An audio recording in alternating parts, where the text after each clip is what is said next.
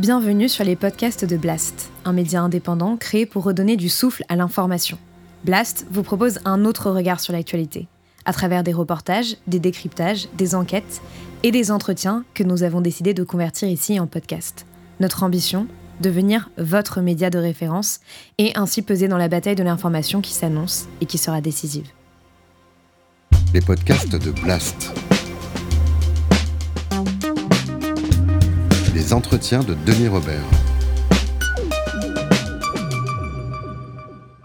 Bonjour à tous. Je ne vais pas faire d'édito cette semaine, mais donner la parole à mes amis journalistes Thierry Gadot et Bernard Nicolas, ainsi qu'à notre invité René Broman. Ce n'est ni de la paresse, ni de la fatigue, mais un choix éditorial. Comme le disait Samuel Beckett, l'empereur des travailleurs médiatiques, il arrive des moments où les mots manquent. Je n'ai pas envie de mettre des invectives, des alertes, des emportements sur ce qui nous arrive à Blast. Je veux juste que vous assistiez à ce débat entre nous.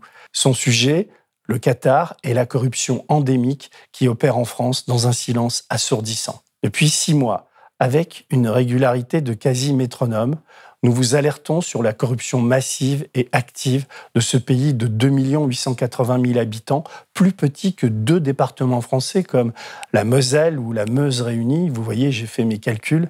Comment cette monarchie absolue, en une quinzaine d'années, a pu à ce point faire de la France son mercenaire et son débiteur? Cette histoire reste mystérieuse et à écrire. Mais comme l'explique Ronnie Broman, nous nous posons la question du commencement. Comment cette folie financière, cette absence de justice, ces morts, je pense aux 6500 victimes des délires qataris pour construire des stades en plein désert ou aux dizaines de milliers de morts libyens, je reste volontairement évasif sur les chiffres, tant les statistiques sont sujettes à caution. Comment ont-elles pu advenir?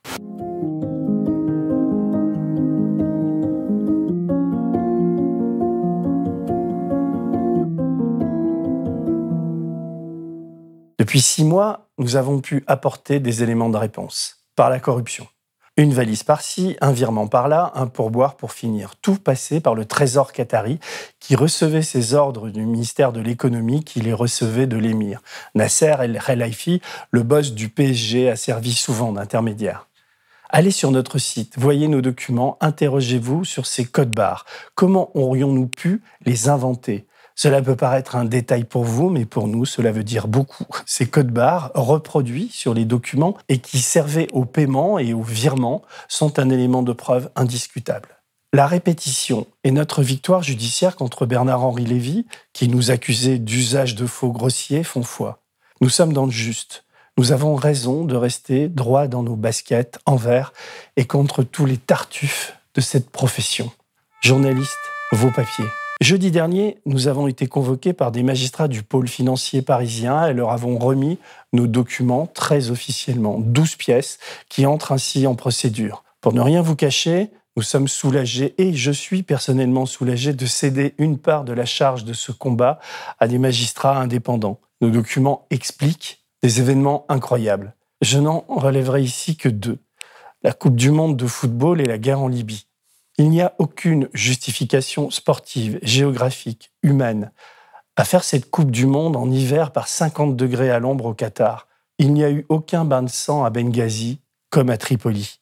Tout a été inventé, fabriqué, justifié a posteriori par des manipulateurs et des fabricants de fake news. Il est un peu facile d'attaquer aujourd'hui Colin Powell ou George Bush pour le déclenchement de la guerre en Irak, et la chute de Saddam Hussein sans balayer devant notre porte. Nicolas Sarkozy et Bernard-Henri Lévy ont une lourde responsabilité dans l'invention de notre guerre à nous et de toutes les conséquences qui ont suivi. Les migrants morts en Méditerranée comme les attentats de Daesh en France. Daesh, dans ses prémices, a été financé par le Qatar. Là aussi, nos documents le montrent. Le Qatar a toujours été aux premières loges et la France jamais très loin. Une entreprise de corruption au plus haut niveau de cet État-là explique aujourd'hui ces événements. Colin Powell vient de mourir, Muammar Kadhafi, ça fait dix ans tout juste. Il est temps de remonter les pendules. Nos documents sont solides, inimitables, cohérents. Nous allons poursuivre nos enquêtes. Merci de nous aider, de vous abonner, de faire des dons qui tous sont défiscalisés. Les liens sont cliquables ici en bas de cette vidéo. Je vous laisse maintenant suivre ce débat. Allez, salut et merci. Nicolas Sarkozy, héros du jour, savoure un moment exceptionnel dans une vie de président. Accompagné par Alain Juppé et par le Premier ministre britannique David Cameron, Nicolas Sarkozy est galvanisé. Vive Benghazi Vive la Libye Vive l'amitié entre la France et la Libye Heureux, au milieu de la foule, des gardes du corps un peu crispés face à une telle ferveur, celle d'une ville où la révolte a commencé et qui fut sauvée des troupes de Kadhafi grâce aux tirs franco-britanniques. Aux côtés du président, le philosophe Bernard-Henri Lévy, premier à plaider pour une intervention militaire en Libye.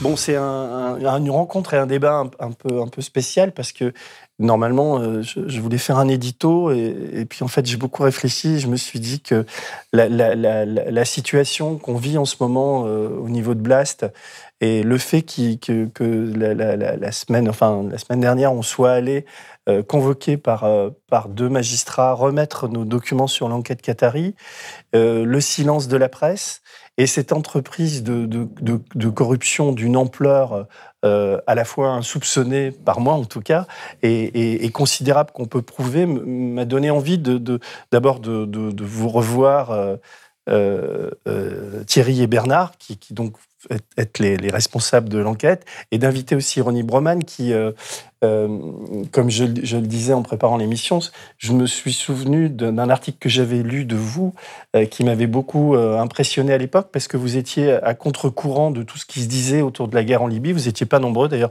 Toi, tu avais écrit un papier là-dessus, Jour tranquille à Tripoli, pour, essayer de dénoncer cette folie qui s'emparait des Français, à travers son président, qui était Nicolas Sarkozy, puis Bernard-Henri Lévy, pour, faire cette guerre à tout prix dont on sait aujourd'hui, puisqu'elle est, elle est documentée, que euh, euh, la France a été complètement, enfin les Français ont été complètement manipulés, qu'il y a eu de la corruption derrière tout ça.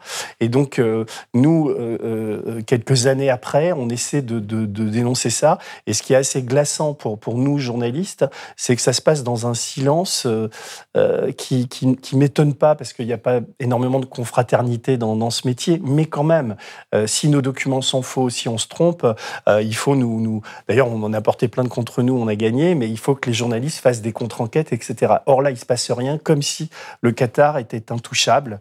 Donc aujourd'hui, on va essayer de le toucher encore un peu plus. Et, je voudrais démarrer en lisant donc ce papier de vous, qui à l'époque était paru dans Alternative Internationale. C'était en 2015. Et en fait, on va démarrer sur un peu de philosophie, puis après on rentrera dans le réel. Vous écriviez, euh, Ronnie, la fiction qui suppose la suspension volontaire de l'incroyance, donc déjà, nous permet d'augmenter le réel, de porter notre regard au-delà du visible. La propagande, elle, le rétrécit. C'est pourquoi elle est le contraire de la fiction. La guerre de Libye est l'un de ces événements où se fondent toutes ces catégories, assurant le triomphe persistant du, du cabotinage et de la tartufferie. En fait, vous posiez déjà assez bien le problème, donc j'aimerais vous, vous faire réagir à, ça aujourd'hui. On est des années plus tard. Vous êtes donc le, vous avez été longtemps le président de Médecins sans frontières. Euh, vous êtes beaucoup impliqué dans l'humanitaire. Vous êtes une, figure assez influente à mes yeux dans la sphère médiatique et politique. Donc c'est pour ça que je suis ravi de vous accueillir et qu'on va parler tous les quatre de tout ça. Vous vous souvenez de cette phrase et de, cette période? Oui, oui, bien sûr, je m'en souviens parce que la Libye a été euh, une expérience. Enfin, la, Libye, l'intervention en Libye a été une expérience particulière. Moi, au titre, disons, de mes intérêts personnels, mais aussi de mon implication dans l'humanitaire avec Médecins sans frontières, la question des interventions internationales à but humanitaire m'a passionné depuis longtemps, m'a intéressé, et euh, la guerre euh, en Libye, donc déclenchée en mars 2011 fait partie de celle-ci, avec pour euh, caractéristique de se présenter comme la première guerre humanitaire. D'ailleurs, on aime bien être les premiers, mais il y avait déjà eu une première guerre humanitaire, en tout cas qualifiée comme ça, qui était la guerre dite humanitaire menée en Somalie, en 91-93, 92-93, pardon. Euh, mais, et là, donc, donc, on avait une première guerre humanitaire numéro 2, euh, si on veut. Mais celle-ci, elle était vraiment de plus grande ampleur, avec un objectif plus important, parce qu'il n'y avait plus de gouvernement en Somalie, alors qu'il y en avait un en, Libye. Et ça a été la première occasion également de mettre en œuvre la responsabilité de protéger cette, cette, annonce qu'avaient faite les Nations Unies, tous organes confondus, c'est-à-dire Conseil de sécurité et Assemblée générale dans un même mouvement, qui faisait des massacres de masse un enjeu de sécurité internationale et donc une, une, possibilité d'intervenir militairement pour les faire cesser. Ça a été, une des, à l'occasion du 60e anniversaire de l'ONU, une grande déclaration. Moi, personnellement, déjà à cette époque, j'y avais vu plutôt une légitimation euh, de la guerre par l'organe qui est censé les prévenir, ces guerres. Hein, L'ONU est censée mm. favoriser le règlement des conflits par la voie de la coopération et du dialogue, et euh, pas pour qualifier certaines guerres de guerres justes, parce qu'après tout, tous les gens qui rentrent en guerre le font au nom de l'idée qu'ils se font d'une guerre juste. Mm. Eh ben, c'est une façon de réhabiliter la guerre sous les auspices de la guerre juste et euh, du sauvetage des populations. La Libye a été la première véritable occurrence euh, pour cette notion de responsabilité de euh, protéger. Et ce qui est frappant, c'est que cette, cette intervention, cette guerre, a été menée en s'appuyant sur d'énormes mensonges. Pas simplement des petits mensonges, des approximations, des à peu près, d'énormes mensonges, c'est-à-dire des faux bombardements, des faux charniers, des fausses colonnes de chars menaçant euh, euh, de commettre un faux génocide dans la vraie ville de Benghazi. Et cela, après tout, la guerre, euh, les mensonges, ça va bien ensemble. On est habitué à cela. Toute personne qui s'intéresse à l'histoire me dira que c'est business as usual. Il n'y a rien d'extraordinaire. Mais ce qu'il y a de particulier là, c'est que les moyens de vérifier existent par exemple, on peut demander, quand euh, on révèle l'existence de charniers, on peut demander des photos de ces charniers dans un monde où tout le monde a au moins un appareil, voire deux appareils photo. En Libye, euh, mm. le nombre de gens qui ont deux appareils photo, euh, deux smartphones sur eux, il est énorme. Donc, eh bien, on admet l'existence de charniers, donc de massacres de masse, sans pour autant demander la moindre vérification. On admet l'existence qui a donné lieu à la première, euh, première déclaration sur la nécessaire éviction de Kadhafi, l'existence de mitraillage aérien de, de, de, pardon, de, de, gens en train de, de participer à une, marche pacifique qui à, à Tripoli, qui sont attaqués par l'aviation mm. euh, de euh, Kadhafi. Là encore, aucune image. Là encore, même démenti de la Maison Blanche elle-même. Any evidence that he actually has fired on his own people from the air? There were reports of it, but do you have independent confirmation, and if so, to what extent? We've seen the press reports, but we have no confirmation. That's correct. We've seen no confirmation whatsoever. La déclaration qu'elle avait faite n'avait pas été vérifiée euh, en fait, mais rien dans la presse française, rien voilà. dans les leaders d'opinion, rien dans les éditos.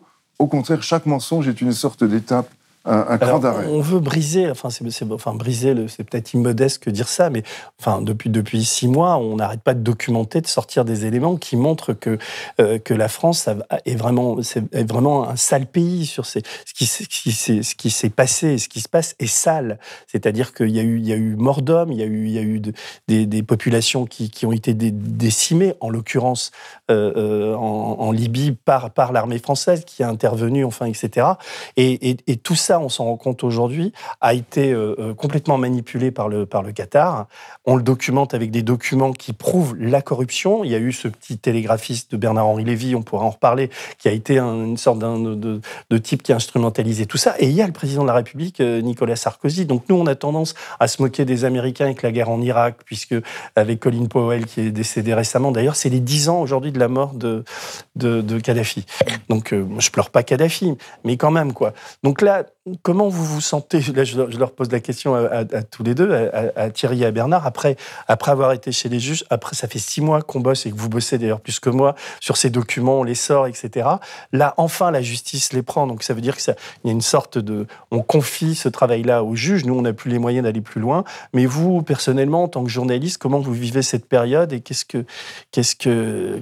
Bah, en tout cas. Euh, Thierry euh, s'exprimera après, mais euh, personnellement, euh, étant parti enquêter en Libye à l'époque pendant plus de trois semaines pour essayer de vérifier ce que disait Ronnie Broman tout à l'heure, est-ce qu'il y a eu réellement massacre au pluriel à tel et tel endroit? J'ai pris trois faits très précis qui étaient repris comme un seul homme par toute la presse française et occidentale sur des massacres à différents endroits de, la Libye. Je suis allé là-bas, euh, au contraire de, euh, de, mes confrères qui étaient tous euh, réfugiés au Rixos Hotel, le palace de Tripoli, à boire du thé à la menthe toute la journée, moi je suis allé dans un hôtel plus modeste, mais j'ai pu sortir et aller enquêter sur place. Et je me suis aperçu que toutes les infos diffusées par Al Jazeera et reprises sans vérification. C'est ça, ce que disait Ronnie Woman. Par les médias occidentaux et les médias français, tout était bidon. Al Jazeera, chaîne Qatari. Chaîne Qatari, et c'est mm. comme ça que j'ai découvert euh, euh, l'influence du, Qatar via cet organe de presse qui était Al Jazeera. Et donc, quand avec Thierry, on, on reçoit des documents qui viennent étayer cette thèse sur la guerre inutile en Libye, évidemment, euh, moi, ça m'intéresse et ça me rassure quant à ma démarche à l'époque, hmm. dont personne n'a voulu. Et j'avais vu Ronnie Broman à l'époque. Ah, et, Ronnie, m'avait dit, mais euh, monsieur Nicolas, vous êtes inaudible. Tous les journalistes français sont partis à la guerre avec le casque lourd et le gilet pare-balles, euh, et donc personne ne vous écoutera. Et aucun média, que ce soit télévisuel ou presse écrite, puisque j'avais écrit, Hum. Hein, on a publié euh, Jour tranquille à Tripoli, où je démonte. C'est publié sur le site, on peut le retrouver sur le site. Où je démonte tous ces mensonges. Euh, personne à l'époque n'avait voulu de ces informations. Évidemment, quand on reçoit des documents qui viennent dire euh, que, personnellement, mais Ronnie et d'autres, très rares, qui étaient à contre-courant de ce qui se disait, la version officielle des événements, évidemment, tu, tu comprends bien que euh, je, suis satisfait de ça. Je ne sais pas comment euh, Thierry l'a vécu, mais... Ce alors, c'est satisfaisant, effectivement, que les juges se disent que euh, nos documents peuvent les aider à avancer sur un certain nombre d'affaires. Mais moi, je suis plus étonné par le fait que, dix ans après, alors que tous les éléments sont sur la table, il y a eu l'enquête de Mediapart sur le financement euh, occulte euh, potentiel de Sarkozy par euh, Kadhafi. Il y a nos documents, il y a ce qu'on apporte. Il y a eu des experts qui ont travaillé sur le, rôle du Qatar au, en, Afrique du Nord. Et malgré le fait qu'il y ait tous ces éléments sur la table, on continue d'entretenir ce mythe de la guerre juste en Libye, puisque suffit de voir comment tous les médias ont ouvert la porte à BHL, à Bernard-Henri Lévy, quand il a publié là, son dernier opus, tout le monde l'a écouté, le maître donnant la leçon, expliquant combien la guerre en Libye était juste. Moi, je ne regrette pas ce qui a été fait à l'époque euh, en, en, Libye. Et là, c'est pareil. Vous savez, encore une fois, c'est pas guerre juste ou pas guerre juste. En ce temps-là, il y a dix ans, et j'en ai tenu une chronique d'ailleurs jour après jour que j'ai publiée, la question était de savoir si on laissait un dictateur noyer ses villes dans des rivières de sang. Voilà. Donc face à ce risque-là, qui était un grand mal, il y avait un moindre mal, qui était de bloquer ses chars et s'il n'entendait pas raison, de faire tomber son régime. Alors que tout repose sur du mensonge, de la corruption et de la volonté d'un pays, le Qatar, de renverser Kadhafi pour d'obscures raisons et qui a payé la France pour euh, la France et la Grande-Bretagne pour renverser euh, ce régime. Donc c'est ça qui est fou, c'est qu'on continue, que les médias, que nos confrères continuent à entretenir euh, ces mensonges alors même que tout a été démonté, que tout est connu maintenant. Mais ça, moi, je n'arrive pas à comprendre. Alors même qu'on on en est à notre douzième article. D'ailleurs, on va en publier d'autres cette semaine, mm. toujours grâce à nos sources et à, des documents qui sont quand même des documents très précis avec des codes barres. Il faut rappeler aux, gens, ou peut-être à, à Ronnie, si vous les avez, vous pas vus ces documents, mais enfin vous les avez peut-être vus passer, mais ils sont très importants parce que euh, peut-être que les gens ne se rendent pas compte à quel point euh, ils décrivent par le détail la corruption. Ces documents, c'est quoi? C'est des ordres de l'émir du Qatar qui, qui, qui écrit à son ministre de, l'économie, qui écrit à son directeur du Trésor en disant voilà, il faut verser telle somme d'argent à telle personne pour telle raison. Euh, donc c'est essentiellement ça nos documents. Et donc ces documents sont signés, contre-signés, habilités. Et il y a même des codes barres, c'est-à-dire que évidemment quand on demande de filer 9 euh, euh, millions à BHL ou 30 millions à, Sarkozy, ou parce que tous ces documents-là, on, on, les a. On a aussi Carla Bruni, on a aussi, on parlera du football après. Tous ces documents, il y a, il y a des codes barres. Et donc, le directeur du Trésor qui reçoit, code barre inimitable, ça peut pas être défaut.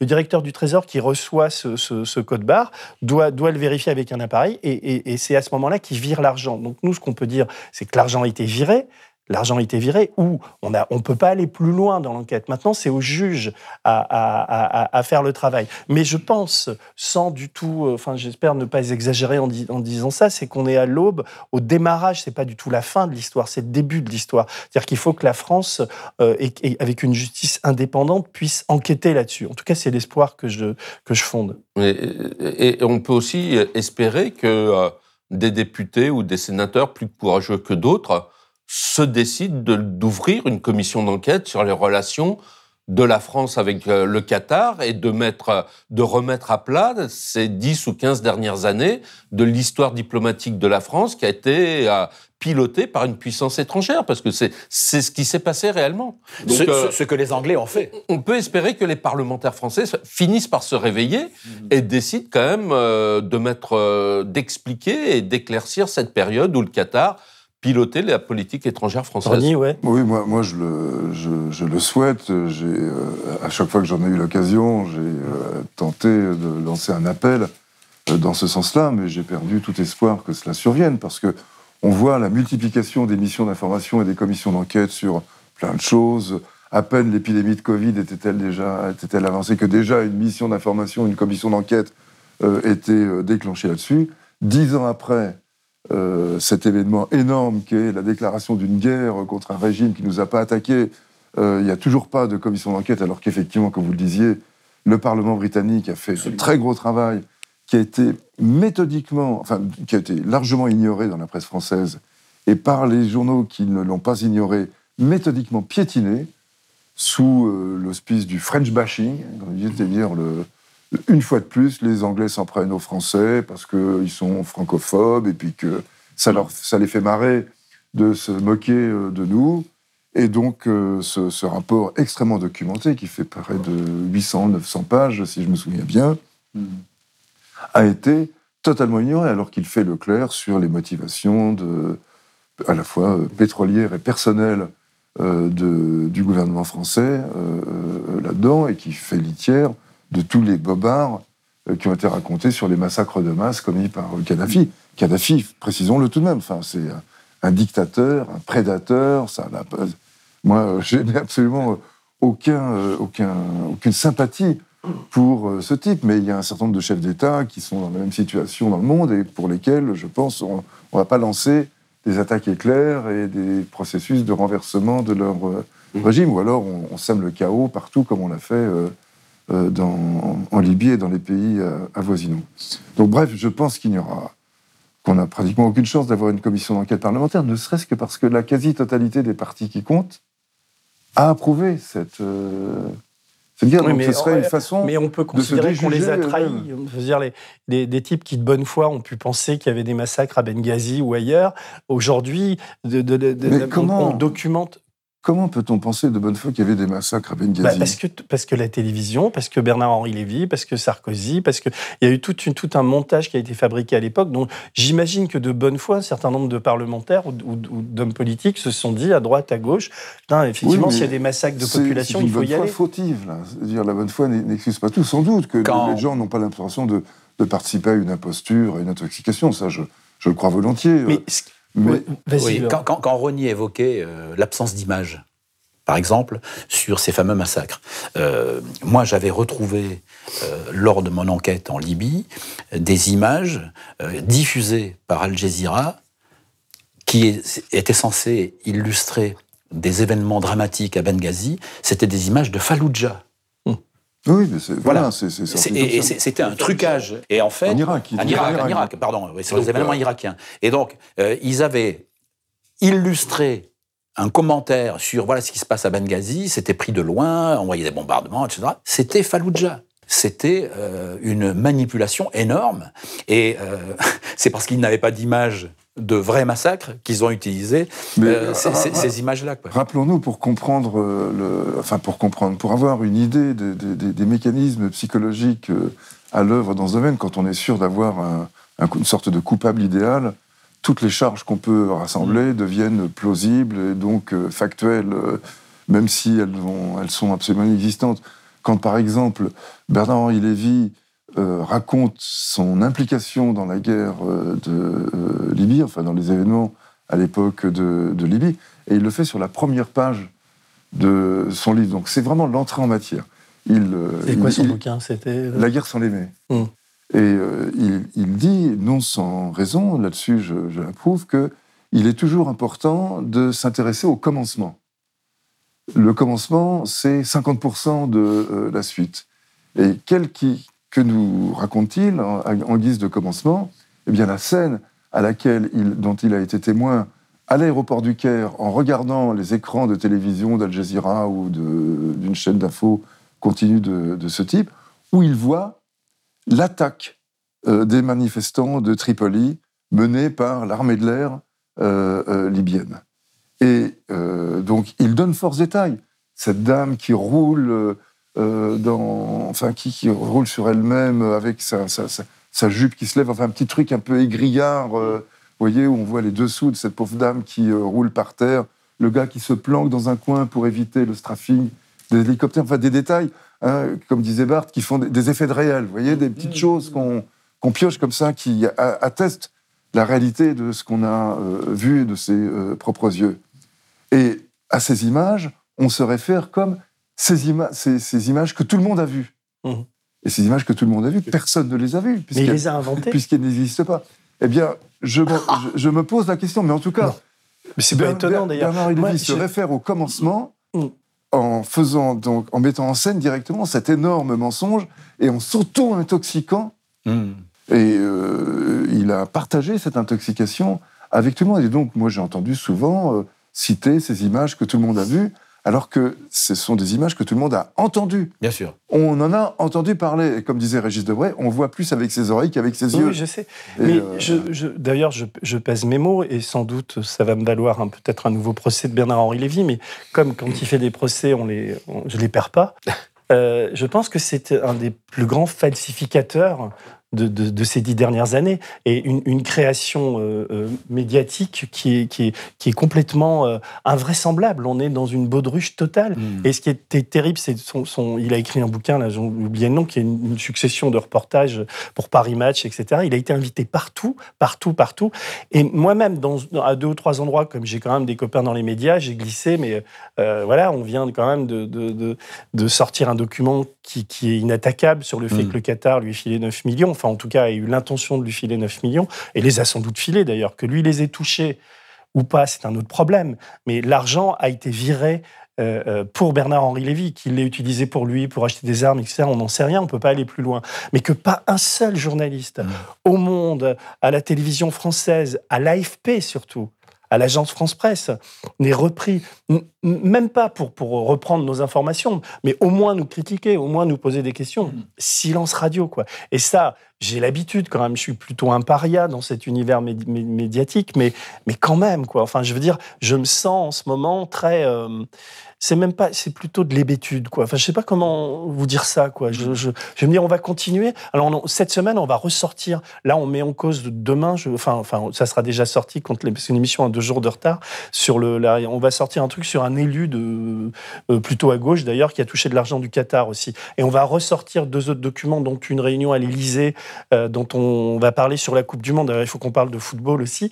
Mais on va continuer à documenter. Là, il y a la justice qui va être derrière. Donc les mecs, ils vont réfléchir à deux fois sûrement avant de dire qu'on a, que nos documents sont des faux, etc. Nos documents ne sont pas des faux. Nos documents sont des documents authentiques qui décrivent une sale histoire de France. Et il, sera, il serait temps que ou des élus, ou des magistrats, ou des journalistes, s'il vous plaît, vous preniez ça en compte. Quoi. Un peu... Pour reprendre le, propos de, de Rony à propos du commencement, qui était la première page apparemment du, bouquin de BHL que j'ai pas lu. Hein. Au procès d'ailleurs, j'ai bien précisé que je ne connaissais pas ce monsieur et que je n'avais jamais rien lu de, de, ses, œuvres. Mais euh, nous, nos documents euh, prouvent qu'il s'est passé des choses avant le commencement. Et c'est ça qui est important. C'est-à-dire qu'il y avait une forme de préméditation et que cette préméditation du conflit libyen a été euh, élaborée en France, à l'Élysée.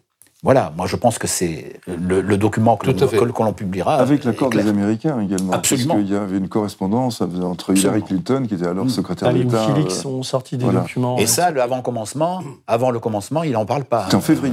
Euh, ça, ça, se passe en février 2011. Mm. Voilà, donc euh, c'est vrai que pour nous, euh, chaque, fois qu'on a, avec Thierry, sous ton regard attentif, mm. contextualisé nos documents, il se passait toujours quelque chose avant, le, avant la publication du document ou après. Et c'est pour ça que pour nous, ça a été un élément de plus pour les valider, ces documents. Ils avaient un sens dans cette histoire euh, sale, ou mm. je ne sais pas comment on peut la qualifier, euh, qu'on a vécue euh, il, y a une, il une dizaine d'années. Et, ce qu'on peut ajouter, c'est que on voit donc le Qatar, la France, la Grande-Bretagne qui préparent donc dès la fin 2010 euh, l'intervention, le renversement de Kadhafi. Donc avant, avant même le déclenchement des printemps arabes, et on voit ces mêmes pays, euh, représentés par Bernard-Henri Lévy, en septembre 2011, quand Tripoli est tombé, donc la guerre est quasiment gagnée, même si à ce moment-là Kadhafi n'est pas encore tué. Mais on, voit une réunion similaire qui a lieu et qui va commencer à organiser le renversement d'Assad en Syrie et à organiser comment on va transférer les armes et les hommes de Libye en, euh, Syrie. Et, ce qui va donner lieu en plus derrière euh, à la constitution d'Al-Nusra et euh, de Daesh, donc de groupes islamistes terroristes. Et on voit bien que la France et le Qatar sont au milieu de ce jeu-là et qu'ils veulent reproduire en Syrie ce qu'ils ont fait euh, en Libye. Et euh, on, en connaît aussi les conséquences dramatiques pour les populations euh, syriennes et puis pour la population française, puisqu'on a été frappé par des attentats téléguidés par ces groupes terroristes. Et, donc, il y, a vraiment de quoi faire de belles enquêtes. Oui, parce qu'en plus, il y, a un lien entre le, la France a été victime de, terrorisme, terrorisme dont on a pu documenter aussi le fait qu'ils ont été financés par le Qatar. C'est-à-dire que le, Qatar, enfin là, je dois avouer mon, incompréhension relative quant euh, aux, stratégies des, des, Qataris, qui quand même, c'est un petit pays propriétaire de gaz, très très riche, etc. On le sait, mais, mais quand même, ce pays est, est devenu aujourd'hui mais euh, omni-influent un peu partout sur la planète. C'est eux qui gèrent en ce moment l'aéroport de Kaboul. On l'a euh, suffisamment documenté aussi ici. Ils ont repris des couleurs en, Afghanistan. Mais en même temps, sur leur stratégie, j'avais deux, deux, questions. Une euh, qui concerne le football et l'autre qui concerne Israël. Donc on va commencer par le football si vous voulez bien, mais c'est-à-dire qu'on voit qu'à partir de, que, comme, vers 2009-2010, hein, en même temps qu'ils qui, qui, commencent à financer la guerre en Libye en pensant à la Syrie, etc., ils, achètent le PSG et ils veulent la Coupe du Monde, euh, là aussi c'est un non-sens absolument total, joué euh, par 50 degrés, enfin tout le monde l'a dit. Et là, Aujourd'hui, on est quand même dans une situation un peu spéciale où, un peu pareil que pour la, Libye, mais on va dire que c'est un sujet moins grave puisqu'il n'y a pas mort d'homme, encore que au Qatar, il y a eu 6500 morts, des pauvres travailleurs migrants qui, qui sont morts en construisant leur, leur, putain de stade où les mecs vont jouer au ballon. Et moi, je suis un fan de foot absolu, donc euh, je, suis, je suis un peu schizo dans cette histoire. Mais, mais et comment, comment euh, donc la Coupe du Monde a été achetée, on le documente, on, on, a, on donne même des noms, des sommes, etc. Et là, on a été entendu par des les juges français, dont le juge Sommerer, qui, enquête sur la, question de la FIFA, on lui a livré nos documents. Et, maintenant, on, va attendre, on va attendre ce qui se passe. Platini est mis en cause, etc. Et comment, toi, tu, enfin, je je te pose la question, Thierry, parce que tu as plus particulièrement travaillé là-dessus. C'est quoi la stratégie libyenne, la, pardon, la stratégie qatari euh, euh, À quoi lui sert le football, le, acheter Messi, enfin, etc. Dans cette stratégie guerrière par ailleurs? Est-ce qu'il y a un lien entre les deux? Comment tu analyses ça avec le recul? Quand, quand, on regarde sur les 30 euh, ou 40 dernières années comment euh, l'émirat du Qatar euh, s'est imposé sur la scène mondiale, on, on, voit bien que le sport, en fait, rapidement fait partie de ces moyens parce qu'ils ont compris qu'ils ne pouvaient pas seulement euh, essayer de mettre les frères musulmans au pouvoir dans un certain nombre de pays, mais fallait aussi acheter euh, quelque part la complicité des grands pays occidentaux et que pour eux ça passait, ça pouvait passer par le sport, euh, devenir donc un financier du sport mondial, que ça soit le football ou d'autres. Euh, on, l'a vu avec l'athlétisme. Euh, il y a certainement des choses à, à, creuser du côté du handball. donc ils ont compris que c'était une arme de communication extrêmement puissante pour les pays occidentaux de, de contrôler et d'acquérir des grandes compétitions mondiales. Donc c'est pour ça qu'ils ont voulu euh, acheter des clubs. Et ils y sont euh, arrivés assez facilement puisque on sait bien que euh, notre ancien président de la République est un fan absolu du PSG, donc il leur a simplifié la tâche. Et puis, la Coupe du Monde, évidemment. La Coupe du Monde, c'est la cerise sur le gâteau. Faire venir la planète entière à Doha, mmh. euh, y compris sous 50 degrés, euh, eux, ça les dérangeait pas. Et ça n'a pas dérangé la FIFA parce qu'ils ont sorti euh, les mallettes de billets et qu'ils ont euh, acheté cette compétition qui jamais n'aurait dû arriver euh, au Qatar. Quoi. Mais c'est vraiment l'une de leurs armes diplomatiques pour acquérir la acheter la complexité des grands pays occidentaux. Le mondial de foot, c'est à la fois un impact effectivement planétaire, comme dit Thierry, et le prestige. Mm. Le prestige d'un petit caillou euh, qui, euh, qui se veut extrêmement puissant et influent. Et, le, et le, le, football, ça va être retransmis par toutes les télés du monde. Il va y avoir des, des, des milliards de téléspectateurs qui vont regarder le, le mondial au Qatar. Euh, et pour et eux, c'est tout, tout bénéf. On l'a documenté, le mondial d'athlétisme. Oui leur mondial de handball, là, on n'a pas d'éléments là-dessus, mais ça sent pas très bon. Ouais. Bientôt, ils vont faire du patinage artistique et du rugby au Qatar. Enfin, ils sont ouais, capables de. Et, et, et, et les JO d'hiver aussi, très probablement. Mais, ils vont, non, mais plus sérieusement. Ils vont faire, ouais, il faut faire venir la neige. Comment, que, comme Ronnie posait la question du, du, du commencement et qu'on tourne autour de cette question, est-ce que vous. Là, je fais un peu de, de, de, de fiction, on va dire, mais comment est-ce que ça veut dire que c'est une stratégie délibérée? Il y a des l'émir du, du, du, Qatar a un cerveau tellement grand où il a des conseillers qui sont tellement puissants qu'il est capable d'imaginer de, de, pareilles stratégies? Enfin, comment c'est possible? Et où, où, où est-ce que où est-ce que la France n'a pas joué un rôle plus important qu'on y croit? Parce qu'on dit la France mercenaire du Qatar, mais peut-être aussi la France mentor un peu oui. du Qatar. Mais je sais pas. Enfin, quand tu lis les experts. Euh il y a un côté, c'est que euh, donc les Altani, euh, c'est une ancienne tribu euh, arabe d'Arabie Saoudite qui a migré sur le Qatar, qui a pris le pouvoir, enfin qui s'est imposé un émirat, voilà. Et, et donc ils sont, ce sont des fondamentalistes, hein, des wahhabites. Et mais de tout temps, ils se sont sentis menacés par l'Arabie Saoudite. Donc c'est à partir de là qu'ils ont commencé à imaginer comment, alors eux-mêmes veulent propager une version extrêmement rigoriste euh, de l'islam et donc eux ont choisi les frères euh, musulmans. Et, et, et, et parce qu'ils sont les concurrents des wahhabites. Voilà, exactement. Et puis euh, progressivement, c'est le guest nous donne cette richesse et cette capacité d'acheter notre paix ou notre indépendance vis-à-vis -vis de l'Arabie saoudite en distribuant de l'argent sur toute la planète et en, et en faisant tout ce qu'il faut pour que euh, les grands pays occidentaux nous considèrent comme un interlocuteur euh, euh, à protéger. Mais ce que disait Ronnie tout à l'heure avant le débat, on avait une discussion là-dessus. Ronnie, vous me disiez que euh, c'était aussi pour eux acheter la sécurité, leur protection. Ce serait intéressant que vous développiez cette idée-là. Oui, peut-être. Enfin, c'est ça dire l'idée. L'Arabie saoudite est à peu près 20 euh, fois plus grosse en matière de population, de superficie, est assez expansionniste, et le Qatar craint d'être avalé par l'Arabie saoudite et donc son existence internationale dans tous les domaines, sportifs, euh, politiques, stratégiques, euh, tient à sa capacité à euh, exister dans les médias, sur la scène publique. En tout cas, tient, entre autres, ils ont peut-être d'autres moyens, mais ça, pour eux, c'est important. Et je me souviens d'ailleurs d'avoir fait une visite à Al Jazeera, à l'invitation d'Al Jazeera, avec plusieurs autres personnes de Médecins sans frontières, au début des années 2000.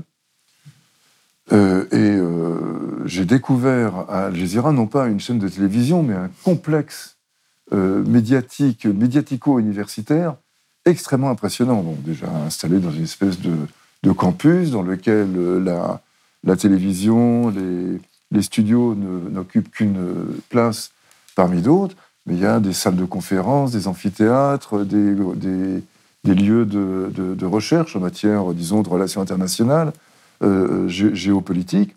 Et Al Jazeera, en fait, est une énorme fondation dont la télévision n'est qu'une des dimensions. Euh, et ça, euh, c'est aussi une manifestation pour le Qatar de son existence, disons, intellectuelle. Ils attirent un certain nombre de, de, gens, non pas pour les mercenariser, non pas pour, simplement pour entretenir des, des, contacts, des échanges universitaires, moi, par exemple, j'étais interrogé sur, parce que c'était une, région à laquelle je m'intéressais beaucoup, je continue de m'y intéresser, sur, le, Soudan, le Sud-Soudan, les relations entre le Nord et le Sud, etc., l'indépendance qui était en train d'arriver euh, à l'époque. Eh bien, il voulait faire un, colloque euh, là-dessus, qui n'avait pas une visée stratégique euh, immédiate, en tout cas pas une visée stratégique autre que de faire un colloque sur le Sud-Soudan, ouvert à divers spécialistes, divers chercheurs, et intervenant dans, dans le monde. Donc il y a, il y a tout de même une, une, vision très fine, intelligente, enfin très raffinée. Oui, c'est ça, je pense pas que ce soit euh, des bourrins. La chose. Donc non, non, non, c'est pas des bourrins. Mm. Euh, ne les voyons pas comme une tribu arabe du désert qui débarque là dans le monde. Et qui... non, non. ils ont un sens de l'opportunité euh, et, ça demande un sens de l'observation et de l'analyse. Pas juste se précipiter sur tout ce qui bouge, mais choisir euh, ce sur quoi on va euh, travailler. Et, une entreprise de corruption massive active qui s'instille dans, la, dans, la société française. Quoi. Mm. Puisque le, le, paradoxe en ce moment, et, si on prend un peu de recul sur notre situation, nous, à Blast, euh, nouveaux médias, autofinancés, enfin, on est complètement incongru dans le paysage. On n'est pas BFM, on n'est pas Le Monde, on n'est pas un, grand média. Donc, euh, ça fait maintenant six mois qu'on leur écrit, qu'on dit voilà, on a ces documents, euh, on, toi, tu as la ligne directe avec l'ambassade du Qatar à Paris, etc. Et ils, nous ignorent complètement, ce qui est une stratégie, quoi. Mais vont-ils pouvoir nous ignorer longtemps? Est-ce que, ça peut continuer comme ça? Maintenant que les documents sont, sont, sont remis à la justice, quoi. Enfin, qu'est-ce qui peut se passer? Bah, tant, que, euh, tant que nos confrères ne s'interrogent pas sur, ne serait-ce que sur l'authenticité de ces documents, euh, leur valeur euh, journalistique mm. euh, et qui ne pose pas de questions, qui ne s'interroge pas sur euh, les conséquences que, que, peuvent avoir ces documents, et donc que ça n'est pas repris, comme on dit, par les confrères, les Qataris vont pas bouger. Hein. Mm. c'est une, une, simple pression médiatique qui pourrait les, les inciter à, à s'exprimer. Mm. Et donc, ils l'ont pas fait on le sait, on l'a écrit, indirectement, il y a eu des conséquences. 48 euh, heures après nos premières révélations, notre premier article, euh, ils ont, le Qatar a limogé le ministre de l'économie, euh, qui était l'ancien patron de la, Qatar, de la Qatar National Bank, et celui qui faisait les, envois de pognon aux Français. Et, en réalité, donc ils l'ont arrêté pour corruption et abus de, abus de pouvoir, etc. et ils ont retirer les passeports à un certain nombre de dignitaires du régime euh, de peur qu'ils se barrent. Quoi. Mm. Donc, euh, pour nous, euh, comme c'était 48 heures après, on a trouvé que c'était que la coïncidence était troublante. on ne veut pas dire que c'est lié à ce qu'on a révélé, mais en tout cas, le nom de la personne limogée apparaissait dans nos dans nos articles. Mm. il revenait presque systématiquement. Quand tu, tu, tu, parles de notre invisibilité, en tout cas du travail des journalistes, moi je voudrais en, mettre une petite couche sur l'agence France Presse. Euh, vraiment, là, si des journalistes de l'AFP nous, entendent ou si le patron de l'AFP nous entend, il faut qu'il m'explique parce que euh, je n'arrive pas à comprendre que euh, la décision de, justice, quand même, donc euh, qu'on veuille pas parler de Blas, qui nous considère comme menu fretin, etc. Pourquoi pas Je m'en fous. Je m'en fous pas, mais je veux dire, c'est ça peut être de bonne guerre. Mais là, euh, on est attaqué en, diffamation par Bernard-Henri Lévy, un, un tribunal expliquant qu'il n'y a pas de diffamation, donc que l'accusation comporte des 9 millions d'euros payés par le Qatar pour Bernard-Henri Lévy est fondée, que l'AFP ne, traite pas cette, cette, décision de justice, c'est incompréhensible. Mmh. Ça, ça, peut s'expliquer au mieux par de la paresse, c'est-à-dire ces types, ça devient tellement une usine, etc au pire par euh, l'influence exercée par quelqu'un, j'en sais rien. Simplement, c'est une, une, absolue faute professionnelle. Moi, j'ai un grand respect, je suis, je suis journaliste depuis très longtemps.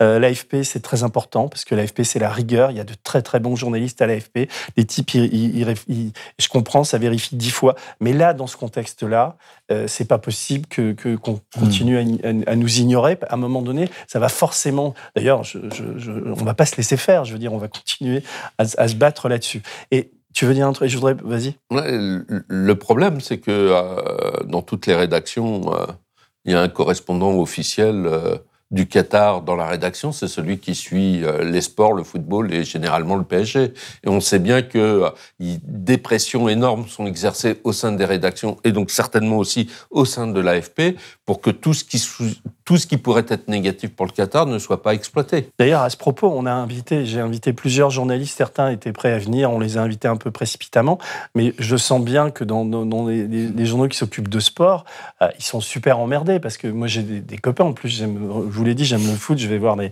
je vais voir des matchs et tout ça. Et j'ai des copains à l'équipe, j'ai des copains euh, dans des tas de journaux. Et ils sont tous liés. C'est pas de la corruption, je veux dire, ils touchent pas d'argent du Qatar, etc. Mais ils traitent de football, etc. Donc commencer à accorder du crédit à ce qu'on dit, à remettre en cause la Coupe du Monde en disant que la, Coupe du Monde, c'est quand même, on le sait aujourd'hui, on va continuer à le documenter, c'est comme une grande entreprise de mmh. corruption. C'est-à-dire qu'on a une Coupe du Monde au Qatar où tout le monde a touché, on donne les sommes, etc.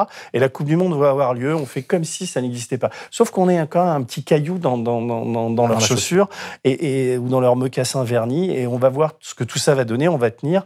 Et je, voudrais, René, puisque tout à l'heure j'ai quand même de la suite dans les idées, je voudrais vous parler d'Israël parce que dans les documents qu'on a sortis la semaine dernière, on a un truc qui, moi, m'a quand même laissé assez pantois, c'est de voir que le, le, le, Qatar, enfin, tu, vous pourrez en, parler peut-être plus savamment, a, payé à la fois, euh, il finance ça, on savait, le Hezbollah, le Hamas, euh, euh, à Gaza, etc. Mais en même temps, il finance les ennemis d'Israël en, filant des sommes considérables à Netanyahou et au Likoud et à l'extrême droite euh, israélienne. Tout ça est également documenté. Les gens qui veulent voir peuvent aller sur le site, etc. Comment, vous, observateur de, cette partie du globe, quelle, interprétation on peut avoir de ça, de cette diplomatie ben, Là, j'avoue que vous me prenez de court.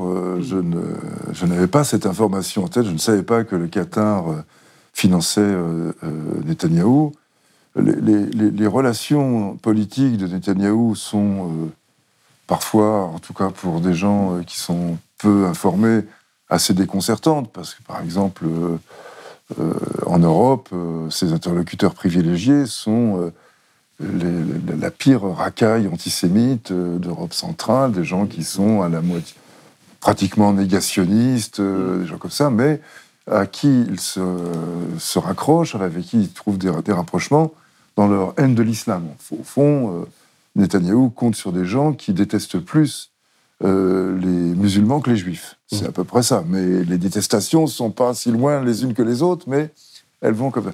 Alors donc, euh, ça, ça peut surprendre, mais on trouve une explication assez rapidement.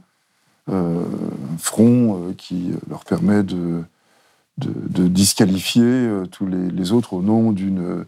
En les qualifiant d'islamophiles, de complices de terroristes, de, tout ce qu'on veut. Ça, je comprends. Pourquoi est-ce que le Qatar a financé Netanyahou, euh, c'est-à-dire, euh, disons, une partie de l'extrême droite israélienne? Est-ce que c'est dans un calcul pro-Hamas euh, lequel euh, Hamas a toujours intérêt à avoir des extrémistes euh, en face de lui, le dialogue entre euh, euh, le La dialogue perfidie, indirect, la perfidie irait jusque-là. Quoi. C'est- Non, non, non, je ne sais pas. C'est une, Non, mais c'est une, hypothèse, à laquelle j'ai pensé moi moi, ça aussi, me- mais Ça me semble peut-être trop politique pour être, euh, pour être vrai, mais c'est la- c'est l'hypothèse qui me vient euh, à l'esprit. L'autre hypothèse, après tout, elles ne sont pas concurrentes, elles, sont peut-être, elles peuvent peut-être coexister, c'est le fait que euh, pour avoir accès à la Maison-Blanche, quand on n'est pas directement un Européen ou un Mm. Asiatique qui, est déjà, qui a déjà établi ses, ses- ses relations, eh bien, il faut passer par euh, Israël, par de bonnes relations par Israël. Israël est, disons, l'antichambre euh, de, euh, du, du salon, du, du bureau Ouais, euh, à, à la Maison-Blanche. Et est-ce Donc peut-être que ça leur sert aussi à cela, sachant que Netanyahou et Bush s'entendaient comme la la renfort. roue en foire, Netanyahou et Trump s'entendent comme la roue en foire. Avec Obama, et il semblerait qu'il y ait des versements à l'époque d'Obama, Ouais. c'est moins vrai. Donc c'est ça, ça, vous- vous ça qui perturbe un peu le raisonnement. peut-être mieux Israël que moi. Est-ce qu'on peut imaginer que- qu'un un magistrat ou que des juges israéliens, euh, ou d'ailleurs des journalistes dans un premier temps, se saisissent de ces documents et puissent euh, faire la lumière, interroger Netanyahou là-dessus? Nous, évidemment, on lui a envoyé, on a pris contact avec eux, on n'a aucune réponse, mais les documents existent, les virements existent. Euh, après, à quoi ont-ils servi On n'en sait rien. Mais est-ce qu'on que la justice israélienne est suffisamment indépendante pour pouvoir euh, prendre ça en charge? Oui, je, je, je le crois, la justice israélienne, elle est très liée dès lors qu'il s'agit de juger euh, des Palestiniens. Mm. Là, euh, vraiment, il y a une sorte de fermeture terrible. Mais pour ce qui concerne les affaires politiques, disons, internes des Israéliens, et notamment les affaires de corruption, il y a plusieurs journaux, le premier d'entre eux étant Haaretz, Mm. Qui font un travail euh, extrêmement euh, Si, honnête si euh, notre et- et vidéo actif. arrive jusqu'à eux, on, on les tient, on tient ces documents à leur disposition. Vous vouliez intervenir Non, je voulais revenir un petit peu en arrière euh, à propos du, de la non-reprise euh, de notre relax Hmm. dans le procès que, que BHL a fait à Blast. Il faut quand même signaler. Non, Le Monde a fait un papier, Le Monde et Capital Mari- a fait un papier. et Marianne et Capital. hein. Je crois Oui. que c'est les trois qui ont fait un petit article. Non, mais je sais. euh, pour préciser. Donc, euh, toi, tu as, tu as une dent contre l'AFP. J'ai Mais- pas de dents. Non, non, j'ai pas de dents du tout. Au contraire, moi, j'aime tu, vraiment tu la FP. déplores, tu déplores. Je, je sais la nécessité d'une agence de, de presse indépendante. Enfin, franchement, j'ai des tas d'amis qui travaillent à l'AFP et je ne, je ne comprends pas cette, cet ostracisme et cette. euh, euh, là, l'AFP, ça n'est plus l'AFP. Enfin, je sais pas. Enfin, il n'y a pas que sur ça. hein, Non, non, mais je pense que Thierry avait raison sur euh, le fait que, que le Qatar, dans certaines rédactions, on n'y touche pas. Pour des raisons obscures, on ne sait pas. Et que dans les milieux du football, euh, on sait que des journalistes euh, ont été euh, fortement conseillés de détourner leur regard, euh, voilà, parce que euh, un supérieur hiérarchique avait de bonnes relations avec Nasser Al-Khelaifi, le président du PSG. Voilà. Et c'est- tout simple, hein. c'est tout bête, mais c'est comme ça que parfois euh, la censure existe Hmm. Mm. au sein des rédactions. Mais Je, je veux revenir sur un, un point tout à l'heure, je voulais réagir, et puis la conversation a tourné ailleurs, sur, euh, disons, le, le caractère, euh, enfin, le, le- le Qatar un peu thaumaturge, ou le, le- Ouais. le caractère, disons, euh, enfin, l'implication du Qatar dans les printemps arabes, les soulèvements, le passage de la Libye à la Syrie, etc. Parce que je pense qu'il ne faut pas lui prêter euh, plus de vertu et de capacité qu'il n'en a. Le Qatar est capable d'utiliser à son profit, ou l'idée qu'il se fait de son profit, des événements existants. Euh, de là à fabriquer ces événements, il y a un pas qu'il faut Bien se sûr. garder de franchir facilement. Et par exemple, les printemps arabes, même s'il y a eu, euh, avant les printemps arabes, déjà les préparatifs euh, concernant euh, Kadhafi ou d'autres, les printemps arabes, c'est pas une manipulation. Les printemps arabes, c'est un soulèvement populaire Non, euh, très, très important, euh, qui aura sans doute des, des conséquences, même s'il a été écrasé ou dévoyé euh, dans, un, dans, dans un premier temps. Et par exemple, en, en Syrie, le, le- le soulèvement du début euh, 2011 et jusqu'à la fin, disons jusqu'au début 2012, c'est un soulèvement de masse populaire des gens qui ont une on est d'accord. revendication, Mais c'était pas le cas en Libye. démocratique. On est sur la Libye. Il y a, le dictateur Kadhafi. Il n'y avait pas de soulèvement populaire. Il muselait tout. C'est vraiment une, une- une fabrication, ça. On est d'accord sur la Libye ou pas? En, en fait, Euh, non, moi- moi, euh, disons à moitié. C'est pas le même. Il n'y avait pas les grandes manifs du vendredi comme on a vu euh, Mm. en Tunisie, en Syrie, euh, etc. mais euh, il y avait tout de même euh, Une quand même il y avait il y avait la rivalité Tripoli-Benghazi, donc Benghazi s'est levé contre le régime de Tripoli en défense d'un avocat des islamistes qui avait été euh, euh, injustement euh, euh, persécuté. Il y a donc déjà un trouble qui s'installe sur les relations entre le soulèvement à Benghazi et les islamistes, dont on le sait qu'ils avaient une forte présence dans l'est euh, du pays. Quelle était leur influence dans ce domaine Quelle était l'influence des mafieux aussi, qui étaient impliqués dans le trafic des êtres humains, parce que c'était Ouais. euh, déjà euh, une activité euh, extrêmement importante. On ne le sait pas, mais en tout cas, ce, que l'on sait, c'est que Al Jazeera, re- re- comment dire, donnait un écho. Et de ce point de vue-là, moi, je rends plutôt hommage à Al Jazeera que je Oui. critique, donnait un écho important aux manifestations, euh, disons, euh, de- aux manifestations contre les tyrannies arabes, contre les despotes euh, qui plaçaient en plus leur descendance au pouvoir en bouchant un peu plus l'avenir des nouvelles euh, euh, générations. Et de ce fait-là, en Libye, on avait aussi, il y avait aussi une présence du printemps arabe. Donc, euh, Ouais. les manifestations de Benghazi ne peuvent pas être rapportées directement aux manifestations de Tunis, du Caire ou de, un ou de, Syrie. C'est pas exactement les mêmes. Mm. Mais il y avait, il- je pense qu'il est raisonnable de supposer qu'il y avait une composante. Sans, moi, je ne suis pas arabisant, je ne suis pas suffisamment connaisseur intime de ces situations-là. Mais il y avait tout de même quelque chose, je pense, qui était, qui était important à considérer.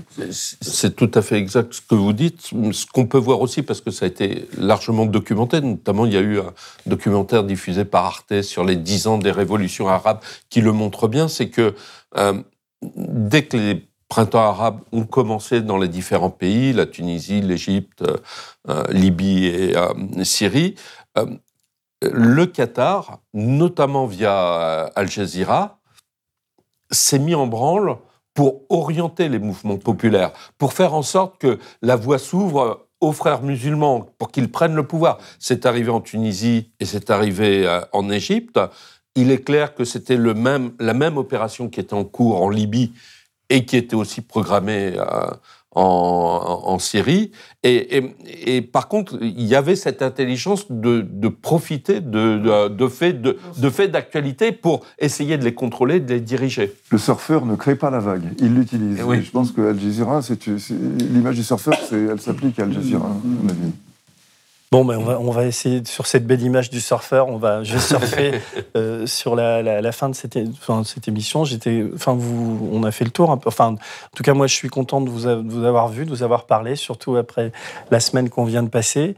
Et puis, euh, ben, on continue, quoi. En, en nous écoutant, je me dis, est-ce qu'on prend des risques en ce moment Nous, personnellement? Lesquels? Ben, J'en sais rien, parce qu'on on, on les emmerde, mais si on les emmerde vraiment, à un moment, non, il n'y a pas de risque. Euh, Non. Moi, ça fait euh, 30 ans que je vis dans le risque euh, Hmm. journalistique, donc euh, ça, ça ne m'émeut pas plus que ça. Euh, En au tout cas, contraire, la, nous- la nous, on a solitude pris, euh, nous, nous fragilise un peu quand même. C'était un peu ça le début du, de le- l'entretien. Qu'est-ce qui nous La fragilise so- notre solitude, le, le fait qu'on soit comme un village d'Astérix dans le, dans, dans le paysage euh, médiatique français. Ouais, mais le village résiste toujours. Ouais. Non, non, Bon. mais euh, en tout cas, nous, on a euh, la conscience d'avoir fait euh, un, un bon travail. On va continuer et euh, peu importe si ça se fait dans le silence. D'accord. Ben, merci beaucoup, euh, Ronnie. Ben, Je, je vous ai retrouvé, euh, quoi, c'est six ans après ce papier, quoi, qui m'avait donné envie de vous rencontrer. C'est la première fois que je vous rencontre. Et je suis, voilà. Ben, ça Moi compte. aussi, je suis ravi. Et merci à tous. Et puis, on, donc, on continue cette semaine. Si vous avez aimé ce podcast, s'il vous a été utile, n'oubliez pas de nous mettre des étoiles ou de le partager autour de vous ou sur vos réseaux sociaux. Blast est un média indépendant, et si tous nos contenus sont en libre accès, c'est grâce au soutien financier de nos blasters et abonnés. Pour nous soutenir, faire un don unique ou mensuel, rendez-vous sur blast-info.fr slash soutenir. Blast, c'est aussi une web télé disponible sur YouTube et Peertube et présente sur tous les réseaux sociaux. Alors suivez-nous pour ne rien rater de nos contenus et abonnez-vous à notre chaîne YouTube.